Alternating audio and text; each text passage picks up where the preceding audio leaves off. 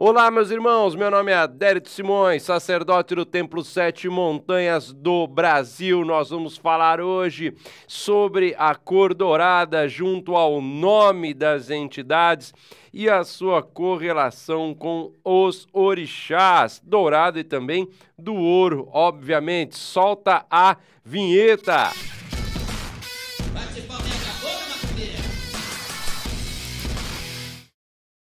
Bom dia, Umbanda, seus minutos diários de conhecimento.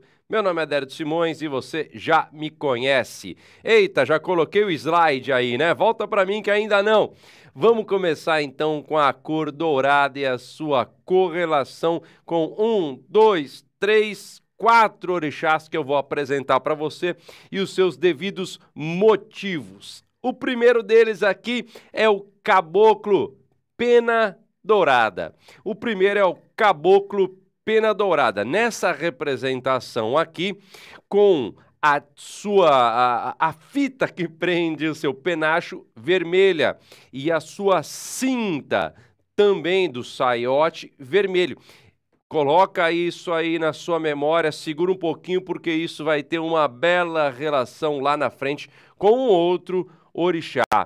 Essa outra representação do caboclo pena dourada, ela mantém o colar, né? são representações artísticas, né? não necessariamente representa o próprio espírito em si. São representações artísticas quem sabe mediúnica, precisa perguntar para quem fez o molde dessa entidade. E dessa imagem, da entidade não tem molde, dessa imagem em si.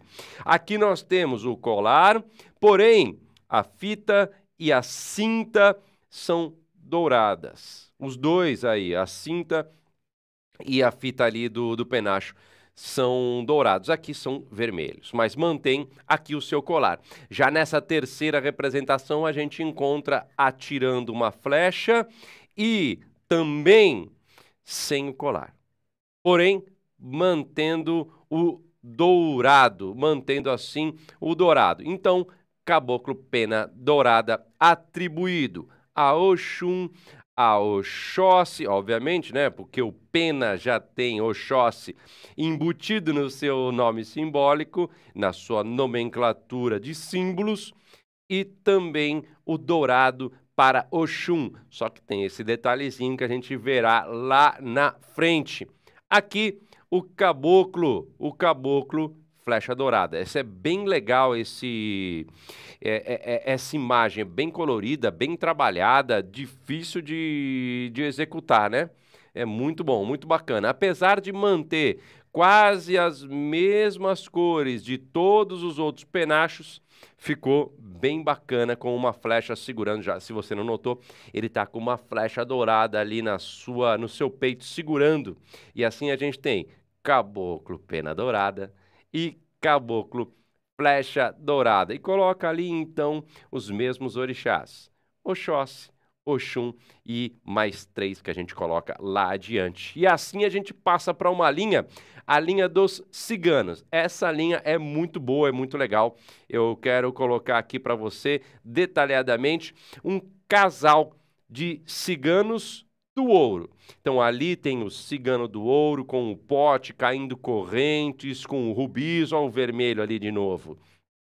As cartas ali embaixo, colocando em evidência os oráculos, nesse caso uma sibila qualquer, né? Mas pode assim a geomancia, a quiromancia e leitura da borra de café, leitura da bola de cristal, leitura de qualquer outro oráculo ali colocado junto também aos ciganos do ouro. E ali a cigana do ouro, em um tipo de representação.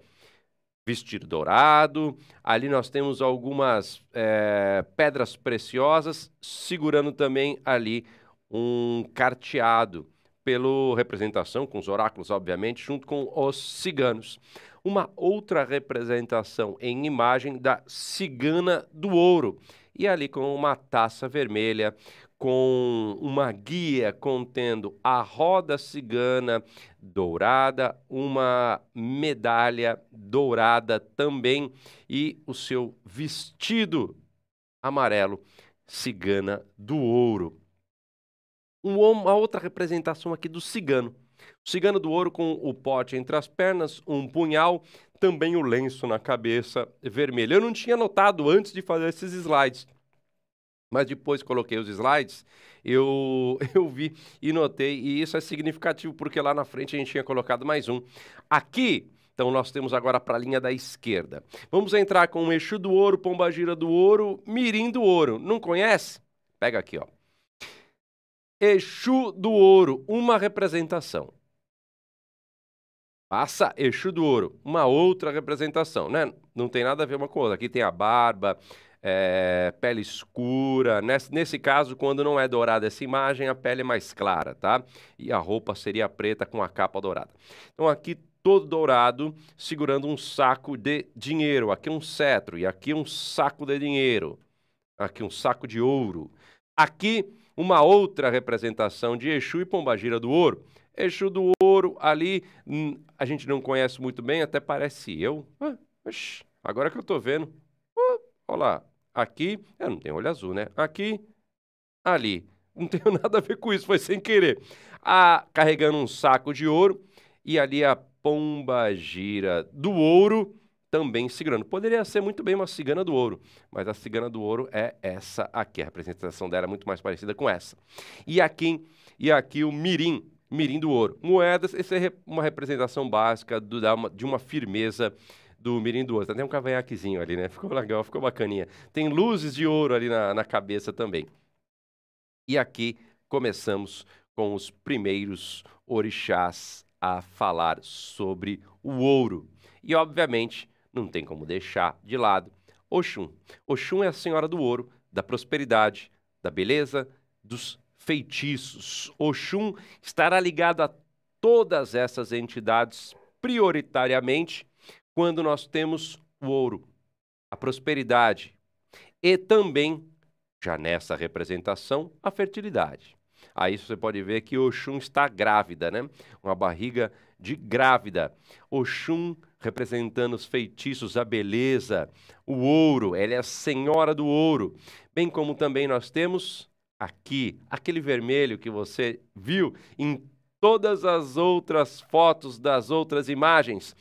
A coroa de Xangô, o dourado, que representa o rei, o dono das riquezas, e também o seu vermelho, que é o senhor do fogo também, unindo todas essas cores nas representações. Onde está o fogo, também está o poder, também está a guerra, também está o rei, junto com a sua esposa Oxum. E assim o domínio sobre a prosperidade. Os dois juntos. Isso é muito legal. E agora, quem que é o sol? O sol é Oxalá. Então a gente pode colocar também junto ao ouro a luz de Oxalá, o poder desse fogo que aquece todo dia, que sobe aos céus e nos traz a vida e aquece o nosso planeta para Oxalá. E voltamos então para mim, dizendo, por fim, o amarelo de Yansan. Yansan também está nos amarelos, no dourado, compondo assim Yansan, Oxum, Oxalá e nosso querido pai Xangô. Gostou? Comenta aqui embaixo se você trabalha com caboclo pena dourada e não é de nenhum desses orixás que a gente comentou hoje, ou se você trabalha com alguma outra entidade não dita aqui, que também tem relação diretamente no seu nome com ouro ou dourado. Um grande abraço, até o nosso próximo encontro e tchau!